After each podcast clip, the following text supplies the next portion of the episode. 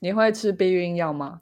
我不会耶，而且吃避孕药其实对女性而言是很伤身体的，有有一点伤身体啦，因为它毕竟是去调整你的激素，然后让嗯你的、呃，就是你在排卵的时间啊，或者是说你在排卵的就排卵的这个过程，就是去操控它，透过激素的调整。所以嗯其实女性吃避孕药真的是。呃，是是必要的。如果你有避孕的要要要求的话，那你可能嗯还是得吃。但是我是觉得尽量不要吃啊，或者是说装体内的避孕器，也许也会比较好。你有装吗？我也没有，这也是另外一个，因为装体内的避孕器，它是把一个铜放到你的体内，那铜哦就会生锈，生锈它会排出一些，诶，就是很类似的，对对对，它就会让你的子宫去吃到那个铜。它就会觉得说你的子宫在发炎，发炎的话就是它就不会排卵，哦，所以对，总之我觉得体内的避孕器也不是一个很好的解。所以你做什么避孕？还是保险套居多了，嗯，毕竟它还是可以防护到九十九点五还是九十九点九嘛。那如果没有戴好怎么办？会不会？就是你可能还是要搭配一些危险期的计算，就是特别危险的那几天哦你还是避开。那平常不比较不危险的时候，你可能就在家保险套房，也没有到那么夸张。对啊，总之就是都很危险啦，哦，嗯，哇，异性恋的世界痛界，苦。其实同性恋是不会有怀孕的风险，但是还是得要带一些保险套或者是指险套之类的东西，毕竟这是个人卫生有关嘛。对，但是手指头的话，我觉得。我觉得还好啊，因为手指头上面不会有性病吧？因为保险套有一个很大的功能是防止性病的传染。对，主要就是 你如果在性行为前，你要确保确正确要洗手哦。可是 现在大家本来就会洗手啊，因为 COVID。啊，如果你今天突然走在公园就想要来一发，那那你就是带一个指险套吧，就是 so randomly。呀呀，好，但我觉得你刚刚讲到的点都蛮有道理的，就是哎，我我们有女性避孕药，可是它有一个一些副作用，所以我们会不想吃。但问题是，男性避孕药其实也有。嗯，一个人感受，我们自己会有的感受来讲，不不讲医学，因为我们今天没有人是医生，不太能讲这些。是我们今天没有办法请专业的到现场。对对，但是以那些副作用的感受的不舒服程度来讲，应该也是差不多。可是男性目前是没有口服避孕药的，就是是因为呃，其实讲的很彻底、嗯很本质上来讲，就是因为怀孕的不是男生，所以他有任何的副作用，他就会不吃。可是女生会觉得，我可以就不吃吗？不行，因为怀孕的是我。会我对对对，所以这是一件有一点悲伤的事情，因为如果从药厂的角度来看，一个就是有嗯市场，一个就是没有市场。所以为什么今天的主题我觉得很有趣？是当然，第一个是这对我来说太陌生，所以我需要了解一下。然后第二个就是 了解了之后发现，哇，其实口服避孕药，然后现在有新的男性避孕药的它的新的成分，应该说它的新的作用方式被发现了，然后。嗯听起来是一件很特别的事情，可是像我这么局外人来讲，我就会觉得，嗯，可是不是一直都有口服避孕药吗？哦，原来男生的根本就还没有一个市面上的男性避孕药，哎，对，对，没错，没错，没错。男性现在避孕的手段不外乎就是第一个就保险套嘛，然后第二个就是去把输精管绑起来。对当然它也有是有分永久性跟暂时性的，它也是可以轻轻打起来，然后之后还可以解开。但当然也有直接结束的啦。对对对，对啊，就是说实在，这种就是你要去动一个手术，所以针对男性如果不使用保险套这条路的话，就是真的所谓的副作用蛮大的。嗯嗯，对，呃，好好，那我们今天对我们今天的重点就是男性的口服避孕要终于出现啦。那在进正题之前，我们先进一下片头曲。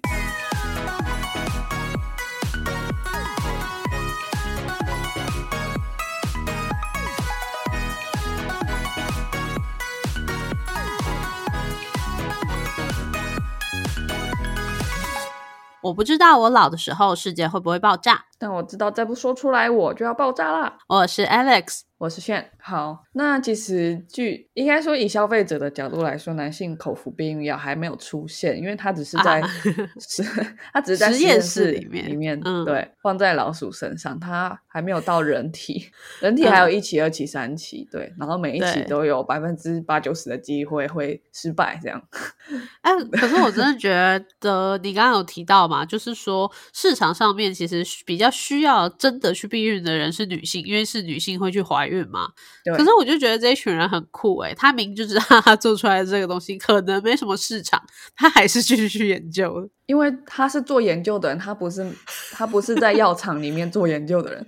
这一对次对的对这一次嗯的这个成果是美国的国卫院嘛，然后跟其嗯他的大学一起合作的。合作，对对，那他们的发现，反正就是说，哎，我发现一种新的作用机制，那这个药物的成分呢，它可以让老鼠的精子停止活动，就就不游了，这样啊，哇，哦 就不游了，就是变得很懒散的精子嘛，就是累累的精子。嗯，就是反正它的作用，以前的作用途径就是像现在女生正在用的这些药，是透过荷尔蒙的方式让你嗯没有你的生育力就是下降嘛。对，那因为以前是调荷尔蒙，所以它至少药效要要到一周才可以发挥作用。但这个嗯新的技术，它可以让药效在半小时内就发挥，而且成功率更高，成功率到九十九 percent。哇哦，你差不多就跟威尔刚一起吃就可以了。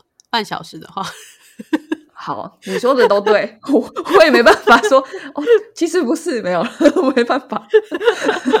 就是那个可能比较有需求的男性，就是你可以在半小时前吃一颗我也刚刚同事吃这个避孕药，你就可以达到硬得起来又射得出来，但不会怀孕的好效果哦。哦，好哦，好酷哦呃谢谢你告诉我，嗯，对我来说很实用的。哇，女同志真的是一个市场的更更角落的人呢。Nobody cares sports。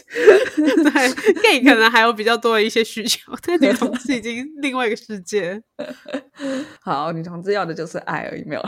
嗯，最好就不要信了。哼，对，回回归到这一部分，然后，所以为什么它这个新的作用机制，它这种嗯化学反应的机制，会比以前通过荷尔蒙的药来更有效？因为它的这个药的原理就是，呃，其实我们很多人体内的各种化学反应或生物的作用，都是透过酶这个酵素去促进它发生的嘛，对不对？所以这个药物原理就是让一种蛋白酶暂停作用。这个酶的哦工作是什么？这个酶的工作就是让让精子去激活它游泳的能力。哦，他的工作就这样，嗯，对，快游，快游。所以，呃，比如说像那个《神隐少女》里面，他们在他们要泡温泉的时候，不是都会拿一张卡吗？拿一张嘿然后拉一下对，拉一下，然后他他们就知道要用用什么汤，对不对？那个卡就像那个蛋白酶，嗯，对，所以没有了这张卡，就他们就不知道要让金子游泳，金子就会就不能游泳了。就会懒懒散散继续在，就像原本的他一样。对对，然后那研究人员发现，就是因为他们还是会有性行为，公鼠跟母鼠还是会有性行为，所以残留哦。在母鼠体内的精子，即使在药效退去之后，它也是没有活动力，就它已经离开了身体，它哦。它已经久到它本来本来就会没有的没有活动力了，这样。啊，对，那除此之外，这个药对公鼠也没有任何的副作用，而且药效在三小时之后就退去，就退去之后，它的生殖能力还是就是它原本的水准。哇哦，跨时代，对，所以听起来是蛮好的事情，但是就像我刚刚提到，对于我一个就是全然的局外人来说，就觉得 嗯避孕不是很久很久很久以前才就就已经人类就已经在做的事情嘛，然后。哦，嗯对啊，然后女生吃避孕药听起来也不是这几年的事情吧，应该是这几十年的事情。那为什么这个实验好像很很大事一样？就是觉得好像以以科技跟技术来讲，好像也不是这个时代会让人觉得很很惊艳的东西。嗯，对，对你你的出发点会是对，因为你完全是一个局外人，你对这一这个世界的事情已经没有感觉了，所以的确你由你这个方向出发，然后再去 survey，你可能会有那种打开新世界的那种感觉。对，所以我真的有打开，不然我一开始看到之后就觉得兴趣缺缺啊，就觉得那关我屁事。关我屁事还好，因为毕竟这个是这个是一个社会的议题，我就会觉得想知道。可是我就会觉得说，嗯，它很新吗？哦，就是你懂吗？就是避孕不是大家都在做，所有的 straight couple 都一定要做吗？嗯嗯嗯，对啊，为什么这个药好像了不起这样？就我发现第一个今天要讲，对，第一第一个今天要讲口服避孕药是一个很了不起的事情，跟第二个嗯是男性口服避孕药听起来是大事，但实际上它不应该是个大事。啊，是是是，嗯对，那其实科学的发展跟社会的变迁有非常大的影响，所以文组跟理组是分不开的。对啊，对，没错。对对，好，那我们先讲第一 part，就是为什么口服避孕药是一个大事？它多大？它跟一个国家的 GDP 有关系，哇，大不大？还有什么更大？太大了地球、这副宇而且现宙在是美国，美国在研究是不是？所以是跟美国的 GDP 有关。美国总是走在最前面。啊，真的是，嗯，好，那除了 GDP，当然还有性别平等，但其实性嗯别平等本来就跟 GDP 有关系。哦，对啊，它也常常，它也常常跟一个企业的营收有关系，所以嗯，其实这些议题本来就呃，就是就算是在文组里面，对社会科学院研究的东西，还是跟管理学院有关系哦。哎呦，这怎么可能？这个世界跟这个世界没关系？你看女同志现在还不是得要来做这个？对啊，还不是要讲口服避孕药，还讲的口头头是道，一颗都没吃过。以后也不会吃，我 我可能也想说，就是看什么味道。看看那个不舒服到底是怎样。对，天哪，浪费钱了！天哪，这是我第一个念头。OK，那不是要吃一周吗？还是什么的？对啊，就一直吃，吃，停，直到你想要怀孕的时候停下来。哦，哇哦，好，OK，好麻烦。好，那我先讲口服避孕药这个东西，就不论男女，其实这个东西一九六零的时候，一九六零年的时候就已经在美国 FDA 就获，他就已经获准他去让所有人使用。所以其实这个东西，对嘛？对我来说，我的我的想法一开始的那种 gut feeling 也是觉得是对啦，就是这不是很久以前的技术吗？都快要上个世纪了，没有啊？啊，半世纪前，对不对？半世纪前，嗯那、然后在这十年之后，就是一九七零年的那个年代，美国嗯。各州就让很多年轻的未婚女性，她们就更容易取得避孕药。也就是说，这个东西除了上市之后，也进入到他们的公共卫生体系的一部分。啊嗯，对，比如说大学就开家庭计划中心啊，然后学生就可以开始使用口服避孕药。所以我一开始讲的讲这件事情，其实是因为要带到我们前面的一个小标题，就是这个这个避孕药跟国家的 GDP 有关系。哦，这边先暂时呼吁一下，就是说，嗯美国他们的取得管管道这边可能我们不是很确定。不过在台湾的话，如果你是想要取得口服避孕药的话，还是要先去妇产科做自己的整个身体的调查，之后才可以嗯去在药局取得合法的避孕药，这样子。嗯哼，嗯嗯，毕竟它是调你整个激素，也不是小事啊。对对对，而且其实分很多种，每这个药厂它的配方都不一样，影响的副作用有都不一样，所以对，好复杂对啊，好复杂哦。嗯，然后男生就啊，不要副作用，然后就没有这种药，哎。对啊对啊，反正？怀孕不是我，对，好 OK，但话说回来，一九七零年代那个时候的美国是怎么样呢？就是女人开始，他们就去攻读一些需要花比较多时间的学位，比如说法律、哦医学、牙医或什么工商管理这样。嗯，那在一九七零年代之前，就是当时比如说医学学位好了，有九成都是男生，法律跟工商管理九十五趴是男生，然后牙医的话更扯，就是九十九趴都是男生。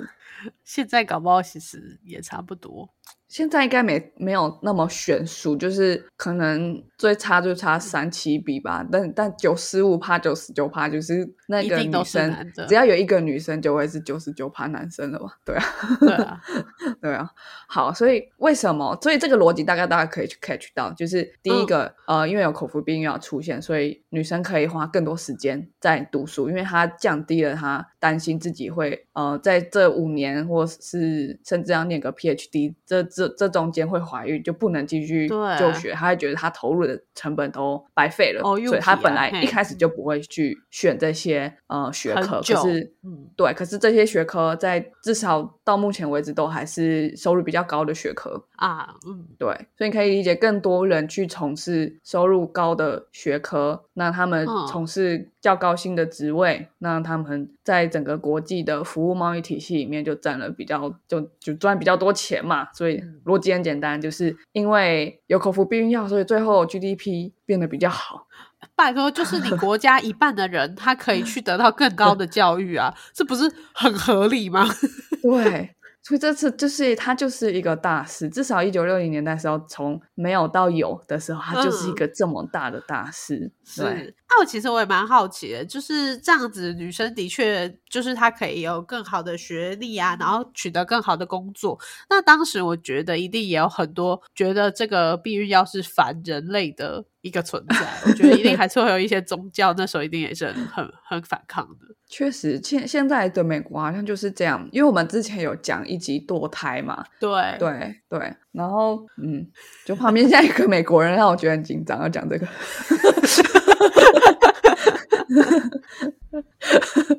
哦，OK，那反正在在过了十年之后，就是一九八零年，女生在嗯。这个班级里面的人数就到至少三分之一，所以嗯，那当然一部分啊当时还有发生很多其他的社会运动啊，对啊，比如说呃黑人的民权运动，然后女性主义的各种运动，然后工人的运动这样，对，嗯，所以各方面比当时被比较边缘化的群体，相较之下不能说今天已经完美了这样，但相较之下有更多机会。所以第一个女生更容易上大学，那第二个她们上大学也决定可以选这，也比较有机会去决定我要选这些需要比较多成本，不管时间或金钱的成本的这些专业。嗯嗯嗯，但是有可能会有一些人像我，不知道女生怀孕有怀孕风险到底是怎么样的生活。我今天好像 可以代表异性恋男生，因为我不知道女生有怀孕风险是怎么样的感觉。而且而且代表的还不错，就是你可以快乐性爱，但是你没有任何的风险。对哦，某方面来说，女同志居然跟异异男是一样的。真恐怖。好，那到底这个感觉是什么？就是会不会有人想说，哎，那为什么就不要就完全不要做爱就好啦？你就那四年五年当一个魔法师，你你一样可以拿到这个学位嘛？可是其实女生还有，尤其你看在四五十年之前，女生还有另外一个还要完成的社会责任、社会角色，定义她的事情就是三十岁以前要结婚。所以如果你念个硕士就算了，你念到博士，你跟别人没有任何的性关系、性行为，那你可能基本上很就是没有在谈恋爱。对，然后你三十岁就马上找到一个好男人，而且他没有跟别人 谈恋爱，他跟你谈恋爱，他没有跟别人结婚，他跟你结婚，这样不可能。对对对，哎，在这边突然上一个节目警语好了，现在在指的是一九七零年代的美国，不好意思。对 对，所以你所以你去想，就是当时光是嗯念这些学科的女生就已经不是多数的女生了嘛？那她们在婚配市场，我们以一个市场的角度来看，她们在婚配市场里面，如果离开了很多年，然后突然出现，然后她的社经地位也比较高，然后所以她想要找跟她匹配的人，并不是不不合理的事情嘛，对不对？对只是跟她匹配的人又要有点，要是个正常人吧，至少 那这这样的好男人可能就已经，因为他们选择更多，他可能早就结婚了。对，而且的确是，就是当这些女人她的年纪比较长，她社经地位也比较高，就本身那个市场就很小了。对，那你在想说，哎，那如果我就是继续谈恋爱，然后都不跟那些男生做爱呢？你觉得那现在为什么没有男性口服避孕药？就是因为男生不要牺牲任何性上面的愉悦啊？他会跟你谈恋爱，然后不跟你做爱吗？除非他是个 gay 你是个烟雾弹。啊，这是我未婚未婚夫啊，不过他有另外一个男朋友。也许是个做法，但比例上应该也没有那么多的男生。是啦，对是对对，好，反正我们想了各种想方设法之后，就发现，哎，其实口服避孕药第一个逻辑上更嗯合理嘛。第二个就是我们刚刚讲的那些都是旁门左道，就是，以至少以整个人口来讲是一个多大的数据，就是它就不是一个比较理智的选项。所以口服避孕药它确实就是这么大的影响到女生可以选择更好的职业，然后有更嗯好的收入，然后这个整个国家的收入都提高了。它的影响就是蛮有效的影响。嗯嗯，好，那那甚至有呃经济学家就会去做一些实证研究嘛。哈佛大学的经济学家他就去追踪女生取得口服避孕药的情况。那他发现，因为美国是他们是一个一个州自己决定要什么时候开放还是不开放嘛，所以他们才会那么嗯，混乱。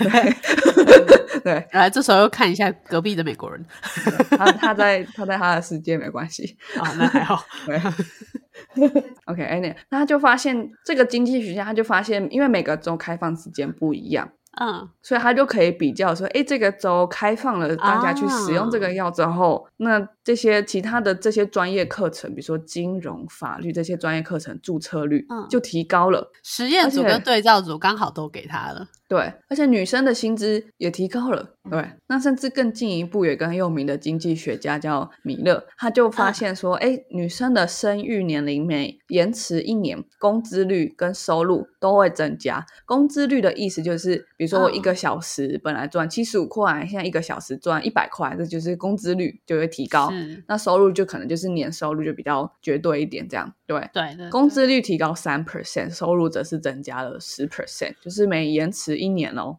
对，所以如果我们以米勒的这个逻辑来去想说，哎，为什么现在生育率很低，就完全可说得通嘛？因为我每延迟一年，我收入就会提高，还疯疯了吗？还不还不延迟报这样？对啊，我一定延迟十年，好不好？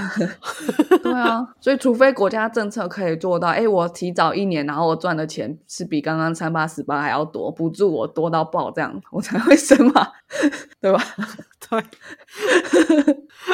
我我觉得对对，的确是。现在与其说政府他要补助说一个新生儿六千块还是几千块，你不如补助我这个爬树，我真的愿意就去生。每个人呃的有有感受的那个金钱的 range 是不一样的。对啊，对啊，对，但这个科学，这个科学的研究，其实我后来发现有一些，因为米勒的研究有点久，至至少十年前，后来有些比较新的研究就更细致一点去推论。所以米勒为什么有名？因为他划时代的发表这个这个看法，这样嗯，这个这个研究结果。那后来有些比较仔细的研究发现，哎，其实是说，应该是说比较白领阶级的女生，她每延迟一年工资率确实就提高，可是中嗯下阶层的以社经地位来讲，好像就没有那么大的影响，或甚至是降低了负向关系。是，但但不止，如果她不是白领阶层，可能比白领阶层更高一阶的话，她搞不好这个也不只是三趴。对对，对，例如她是一个女博士啊，搞不好就是三十趴。或是总统。呃，总统好像也不会再调薪了，总统薪水就是那样。好，OK，不过不过我我我们家的总统看起来好像没有这个需求，他没有，他一生出来就没有钱的需求，好好哦。然后他现在也没有结婚需求，他什么需求都没有，他他的需求就是当总统，他也完这成了，还不错欸。还不错，还不错，就是台湾真是好啊，好，真的。很好啊，对啊。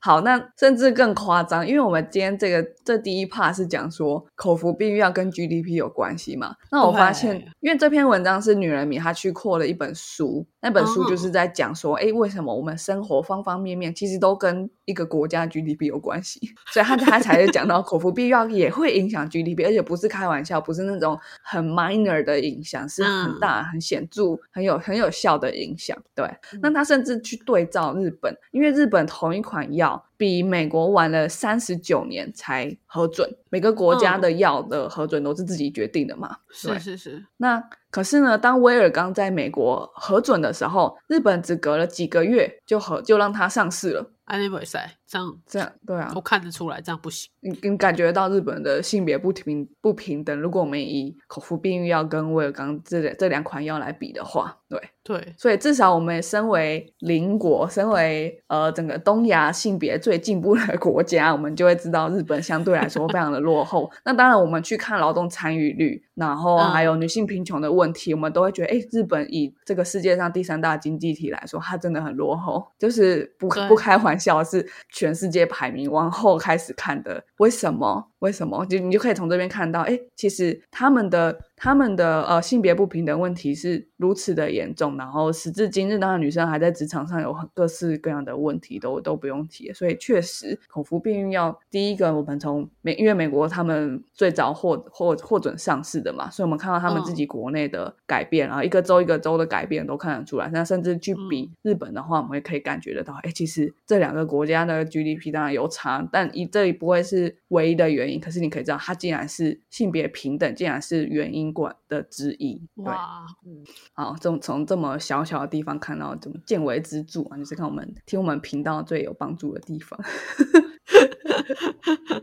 好，反正所以所以这是我们第一 part，就是其实口服避孕药它是一个大事。嗯，那我们只是看到说，哎，女生有获得口服避孕药，对一个国家就这么有帮助了。是啊，那好像男性避孕药出现就更加的好棒棒，可是其实性别的问题，尤其我觉得应该说以很多社会科学问题，它都不是说 A A A 会导致 B，所以 B 就会回退到 A，不是不是这样，也不是所以不是说男性也有避孕药，这个整个人类社会就会更棒，应该是反这件事情反而要反过来想，为什么男性避孕药时至今日都还在研发？因为我们刚刚讲女性避孕药嗯什么时候？六十、年前就获准上市，一款药要获准上市，它可能从实验室到你家的药局要花十年的时间，所以它不是一对九六零年代就发明，它可能五零、四零年代的时候就已经有这个女性避孕药的技术。为什么六十年后男性避孕还在研发前，我们就觉得哎，它是一个大新闻？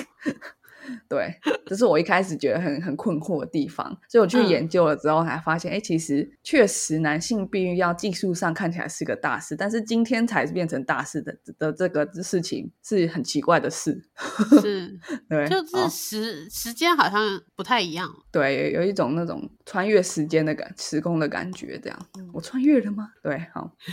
那当然，呃，如果我们多看一遍一些文章，有一些文章就会说，因为男性避孕药的种种副作用关系，所以它在药物研发上面脚步缓慢。可是实哦际上，女生的避孕工具，比如说你刚刚讲避孕环，会让你痛不欲生，对不对？有些人会痛不欲生，对也有些人比例也不低嘛，对不对？嗯，我只能问你，对不对？因为我没有，我没有装哦，对，没错，对，没错，好，那避孕药它会让你乱经嘛？它本身就是让你乱经这个原理，对不对？是是啊，对，乱经的人就已经很不舒服了，他还吃药让他乱经了。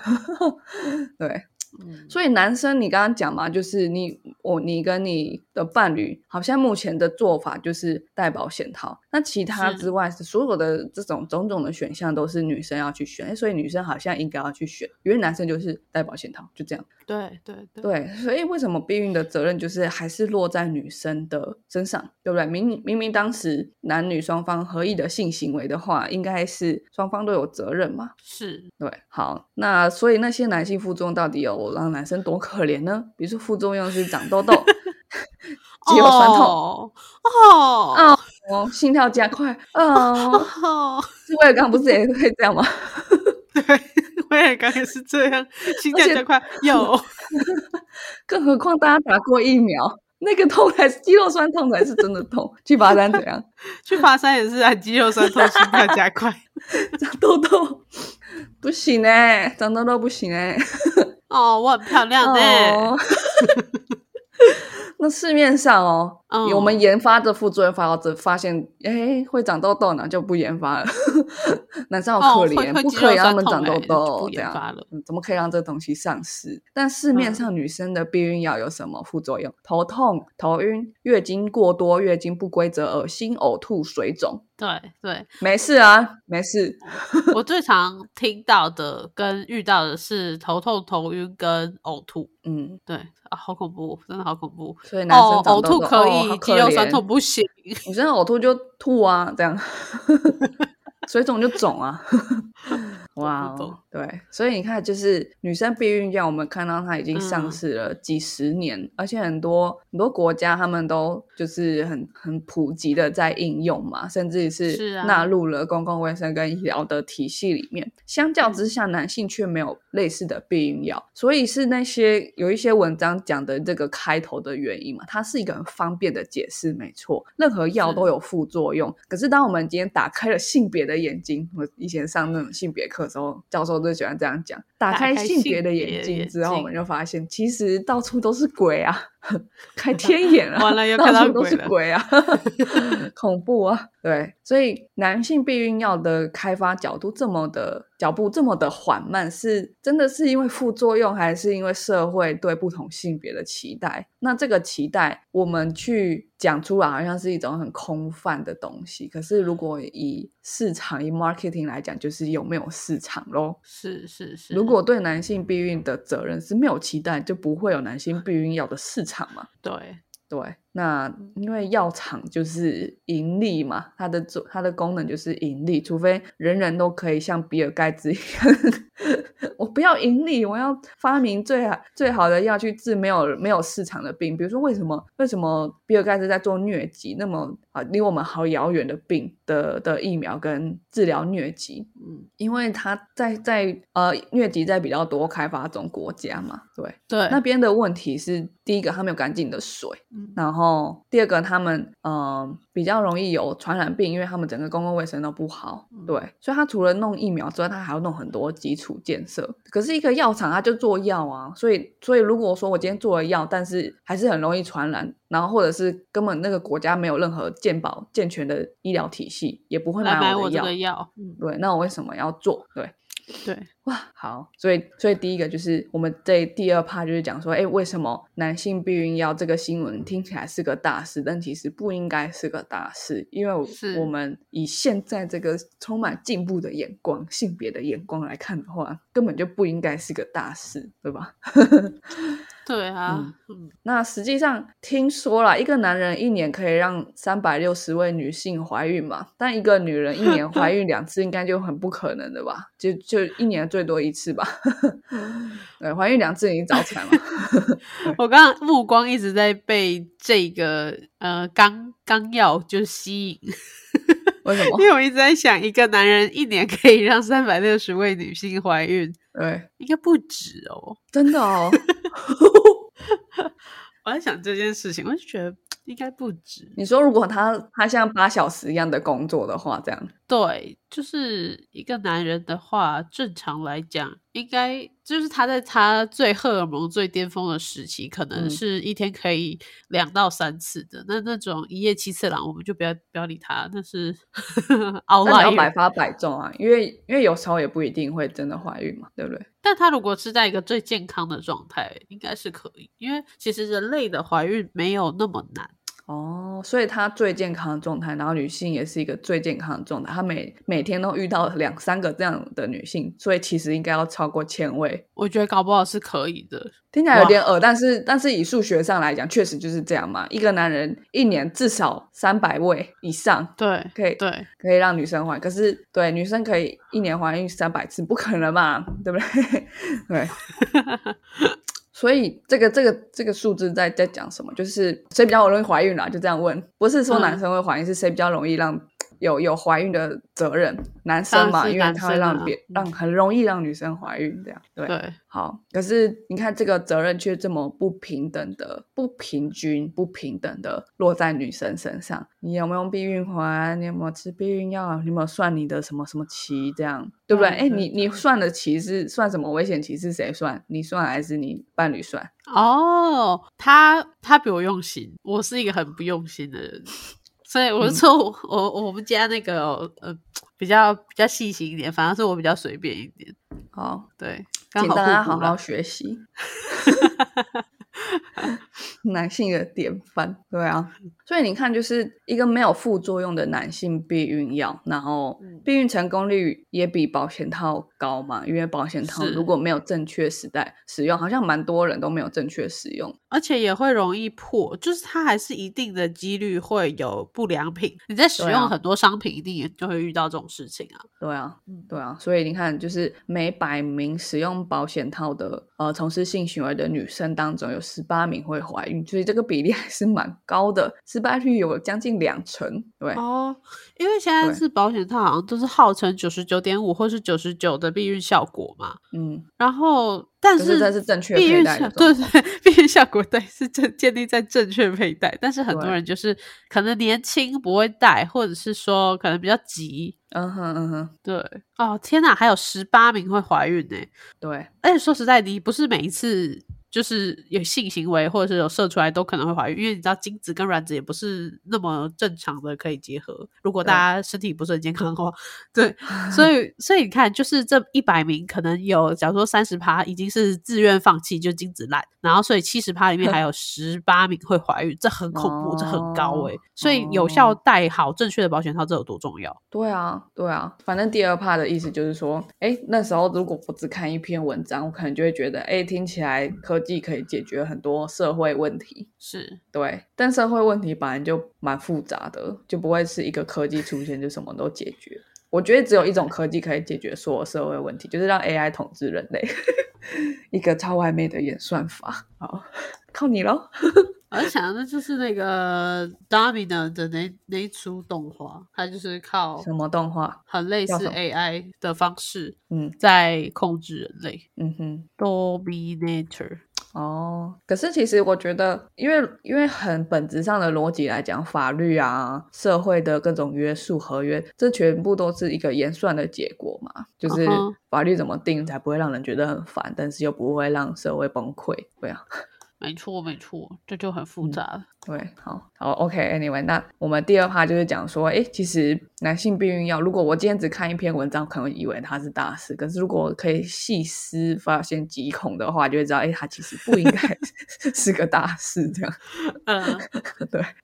好，那再来最后一趴就是讲说，哎，其实大家以异性的男生来说，怎么样当一个好男人，大一部分就是共同分担这个避孕的责任嘛。那我自己看。到，因为你传给我的时候是英文的内容，那以准备讲稿的方便度来讲，我会比较想先找一下有没有中文的。对对对，所以我常常会感觉到，一其实英文的内容跟中文的内容。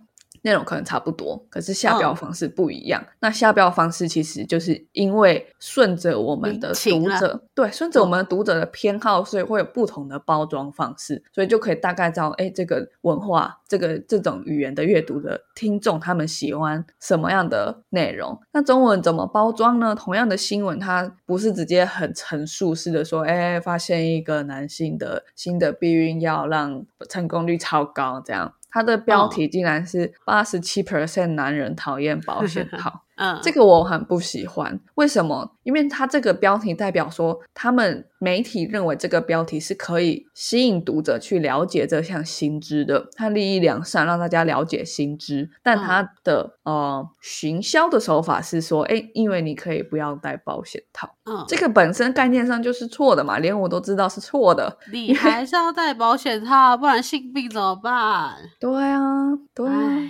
那我觉得他八十七 percent 应该也不是真的，他是乱写的嘛？对啊，因为他取取那个谐音嘛，对对，所以这真的就是一个很 low 的操作。唉，这 对我觉得就就好好的说，男性避孕药上市，呃，就是出实验室，哎，我觉得这样这样就够了。对，我觉得哗众取宠。不是什么坏事，因为反正行销就是这样。可是，可是这个东西是错误观念，这个不是哗众取宠，不是想要博眼球，它是宣传一个错误的观念，而且会影响到女性。对不对？就是你这个这个文章可能想吸引男生嘛，所以你写八十七 percent 男生讨厌保险套，但你影响到女性，他就会觉得 what the fuck，哇！而且我觉得他这样子就把这个新药的整个目的跟整个，我觉得是像算是创新的一个感觉都把它弄掉了。因为说实在，八十七趴的男性，假如说真的讨厌保险套，那他也不会想要吃那个药，就是。让自己有任何一点点的风险或者是怎样啊。哦，对啊，对，啊，他他跑讨厌保险套，他就不会想戴，他不会想戴，那他也觉得没差，因为怀孕的又不是我，对，对。所以那我干嘛吃药？怀孕的又不是我，然后他去吸引这些渣男去看这个文章，像本来就不太可能吸引到。对，啊，他也不会再去吃保不会吃保险套，他也不会吃那个避孕药，他应该要吃保险套，我也是没办法啦。希望他撑死。啊，我那天有看到这个新闻，就是我传给你这一篇新资讯，差不多四天后，中国啊不不是中国，就是台湾的媒体就有出了这一篇中文的报啊。道，然后我就觉得，很其实我那天也是很很神奇，就觉得哦，什么烂东西啊，妈的！对，那而且他的一个潜台词就是，男生会对避孕药有兴趣，是因为他自己可以不带保险套，所以他会有兴趣。那身为男生，应该也会觉得我的 fuck 吧，因为我希望为我的性行为负责，这个事情很，我不会觉得我会不想知道，是吧？对啊，对啊，所以你就好好的去讲说，哎，其实男生，如果我以前想说，哎，男性，我身为男性，我想要找口服避孕药，而女生有，为什么？那我应该也可以问问药房有没有。结果药房说，哎，没有这种东西的时候，我啊多么的惊恐，这样啊，那我要怎么办？保险套有两成的失败率，哎，我怎么，更积极的分担这个避孕的责任？我没有选项，哎。嗯，对，那这样的男性难道就不多吗？应该现在也也很多咯。例如我 男朋友啊，对啊对啊，呃，你很多男朋友的意思吗？，one off，突然挖一个陷阱。呃，被发现，好，那这个也是有实证，就我刚刚提的那个问题。这个、嗯这个实验很有很有趣，是一个做 sex toy 的制造商叫 WeVibe 和哈佛创新实验室的呃研究机构成立的这个研究机构叫 Y Labs，他们去做一个工作坊，就去、就去跟很多来自不同国家三千五百多个人，还有还有七位性专家去研究。那研究发现呢，其实有七十八 percent 的研究者，他希望跟他的伴侣分担避孕的责任。那也对哦男性避孕药觉得态度是蛮正向，觉得诶我是蛮好的多一个选项。嗯，那当然，这个趋势我们就会知道是千禧世代还有 Z 世代推动。啊，我这个 generation 的事情对美国来说很重要很要。重要啦，对。但其实台湾应该不是说千禧世代或 Z 世代，台湾的 generation 也很重要。就七零八零吧，对对对，比如说我们在一八年投呃婚姻平权的时候，我们就发现，哎，其实我们也有一个年代的断点，叫三十九对岁。三十九岁以下就很像现在美国所谓的 Gen Z 在他们的思维，比如说环境嗯保护、性别平等，全部都是做任何决定的首要，不是次要，就不是可以妥协的事情。对。啊，那当然，因为有这样的呃人口跟价值观的改变，所以现在越来越多人觉得，诶，身为一个异性恋男性，我希望有一样的选择去承担这个避孕的责任。嗯，对，但是呢，接下来剧情还是急转直下。接下来他们就进一步去问说，诶，那如果这个药有副作用，你还要吃吗？嗯，对，结果全球四十一 percent 的人都表示不会容忍任何副作用，尤其尤其如果副作用影响到他的性欲，不可容忍，这样零容忍。对，所以身为男性，他仍然将近一半的人为了不影响自己的性欲，他可以选择不吃那个药。可是女生有选择吗？对，呃，其实可能有吧，就像是我不吃避孕药一样。对，但是如果你觉得避孕药是目前你手上最终极安全的选项，你也然后或者是说，哎，你会因为很痛，然后就让自己怀孕的风险变高吗？如果这个世界上没有保险套的话，也没有办法算安全期的话，嗯，我就会吃避孕药，对啊、或者是我就不会做，就不会有婚前性行为这种事情。对，但是那那那你仍然是少数，对，对，没错，没错因为。我们现在看的是整个人类这么八十亿人，对。就是如果我们把整个数据大到看所有的人类的话，就会只能说哪一个事情最直觉，哪一个事情就是对的，就是大家会做的事。但我觉得刚刚有个蛋叔，我觉得很很匪夷所思，嗯，尤其副作用会影响到他们的性欲，这居然是他一个很重要的原因。不是说什么如果副作用会影响到呃我接下来的身体或工作一阵子，居然不是这种 健康首要原因，居然只是性欲。对。所以其实我觉得，如果女生没有把她的生命经验跟男生比较的话，她也不知道她额外容忍了多少事情。对，就像你现在的反应一样。对 我一直身为局外人，默默的观察到你们这些反应呢。哇，真的是很匪夷所思。好，对，所以你刚刚讲的两个点都有实证研究。一个点，一个研究是呃，两千零一十一年的一个调查发现，一百三十四位女性中有七十位，即使有男性口服避孕，他他仍然自己会吃避孕药或者做其他的避孕措施，因为他担心他的伴侣忘记吃。对啊，忘记是一个美称啦，忘记对，并非至关重要的事情，因为怀孕的人不是他，所以并非至关重要，他就会忘记，对不对？你今天会。一旦忘记，你就要背负一个生命，你可能不想要迎接，而且现现在好像可以堕胎的国家越来越少了，怎么办？对不对？对，这边也告诉我们听众一下，台湾其实不是合法堕胎的地方哦，你还是会赔一点点罚款的哦。堕胎其实是 under 在刑法下的，对哦，对，大家不要忘记哈，对哦，很恐怖哦。好，那你而且还刚刚你有讲到一个重点关键嘛，就是哎，既然只是因为性欲会有点影响，就就不不容忍副作用，对，因为那个代价是什么？是你的伴侣会怀孕，然后成本是影响到我的性欲，然后这个放在天平一称，我性欲比较重要，那天平整个歪掉，你知道是天平的爆炸，天平炸开。前面还说哦，信誓旦旦的说，哎，就是要共同分担责任这样。而且有后面说哈，居然影响性欲，四十一趴哎，所以不是长痘痘就算，因为他们本来就不会容忍任何副作用。不是什么副作用的问题，是本来就不会容忍。对，这个这个调查让我不禁怀疑，他是不是在街头调查？就是那种街头调查，一开始大家都会很信誓旦旦说：“哦，我会愿意想要分担啊，但是会影响到你的幸运哦。” No，不觉得很像街头调查吗？不过，其实以问卷设计，本来一开始就会这样，它是一个循序渐进的问，这样对。那当然也很也很研究说，哎，我们对这个所谓的避孕的这件事情的理解有多高？因为当我今天有一个一个药或一个疫苗可以做什么事情，可是副作用是什么，大家比较少去想了。对，因为其实比如说以癌症来讲好了，有时候治疗癌症的那个药的副作用就是会杀死你，对对对对，对吧？因为那个药特别的毒嘛，连癌细胞都可以毒死，对啊。对，废话，杀死你不在话下 好吗？那所以是杀死你，还是杀死癌细胞？这样对，那不好说。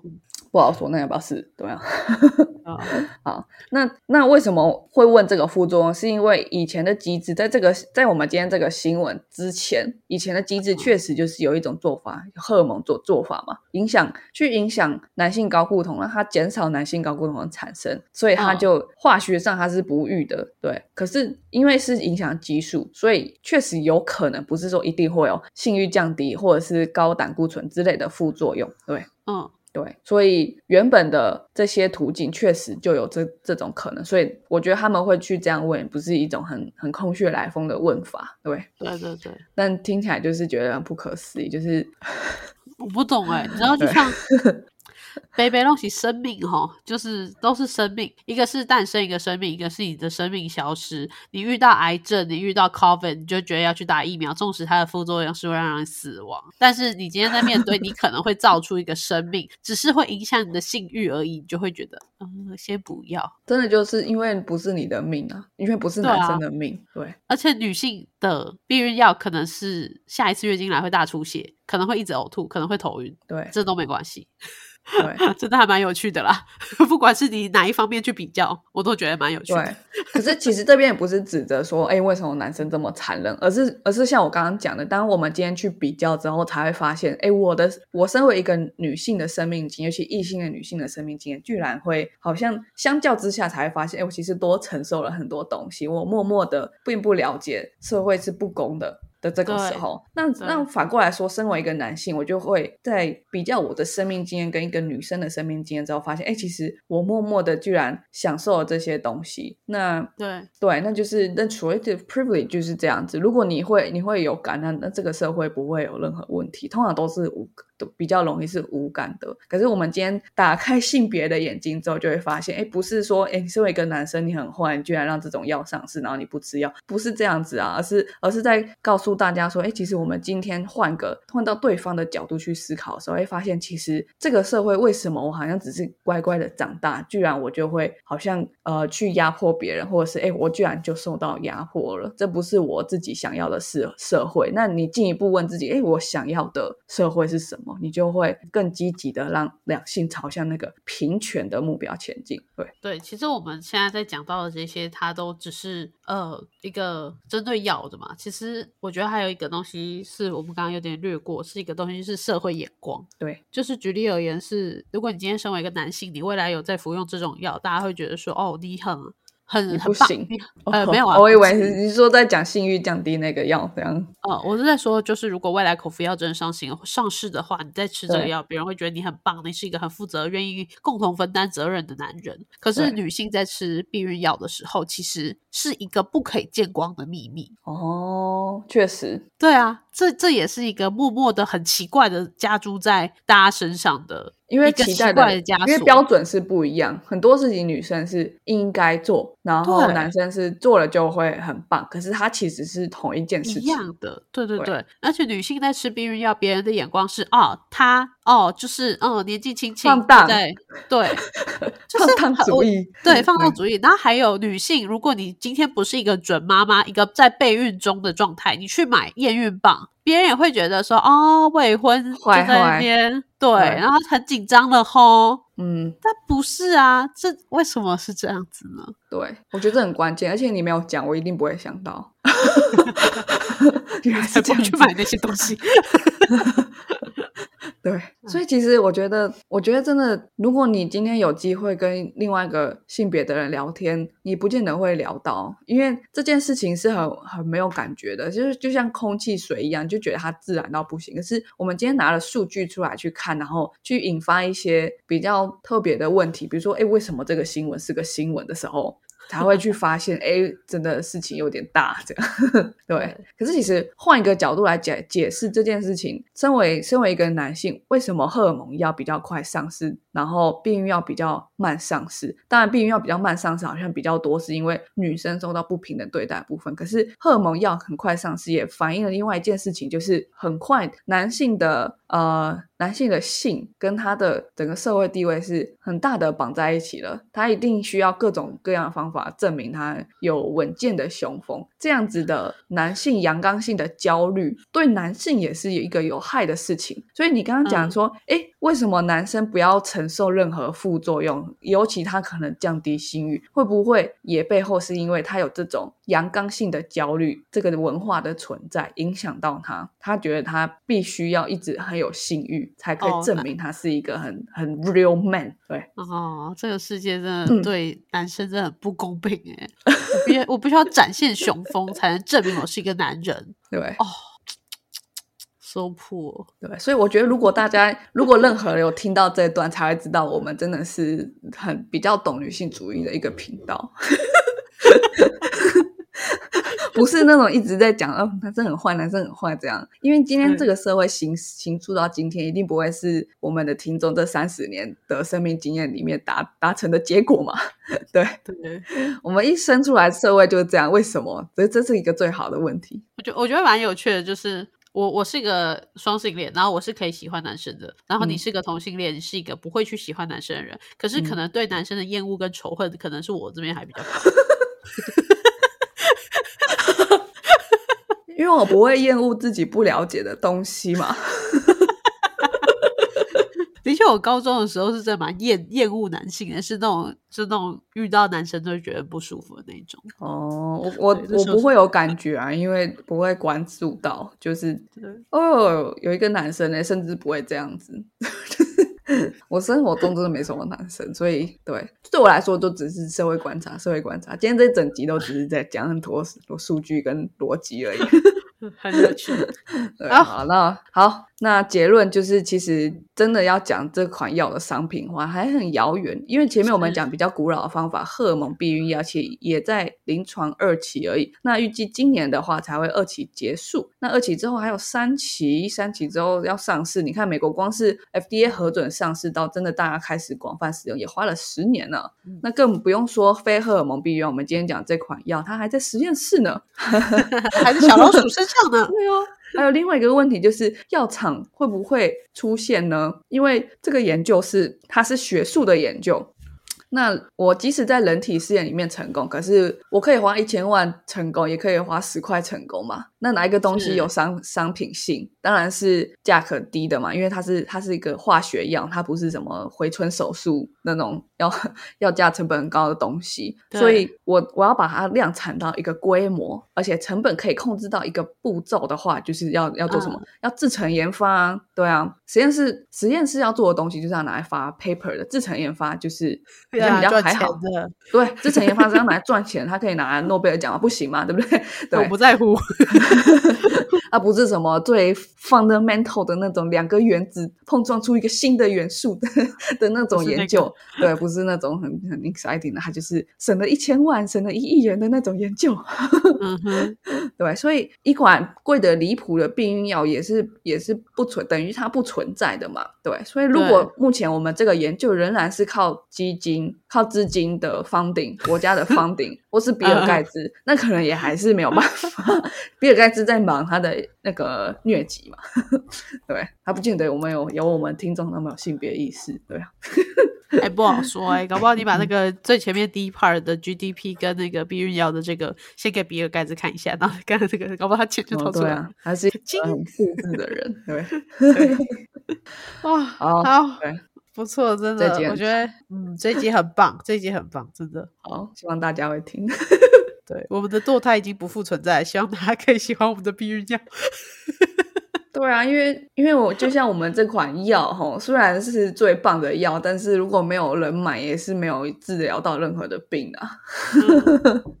也不需要你买啦，不然你放着。如果你不喜欢，你就让它播，好不好？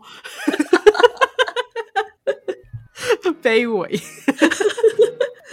OK，没关系，没关系，我们要像研发药一样有十年的精神。好的，好，那我们今天 podcast 就到这边啦，我们下次再见喽，拜拜。拜拜。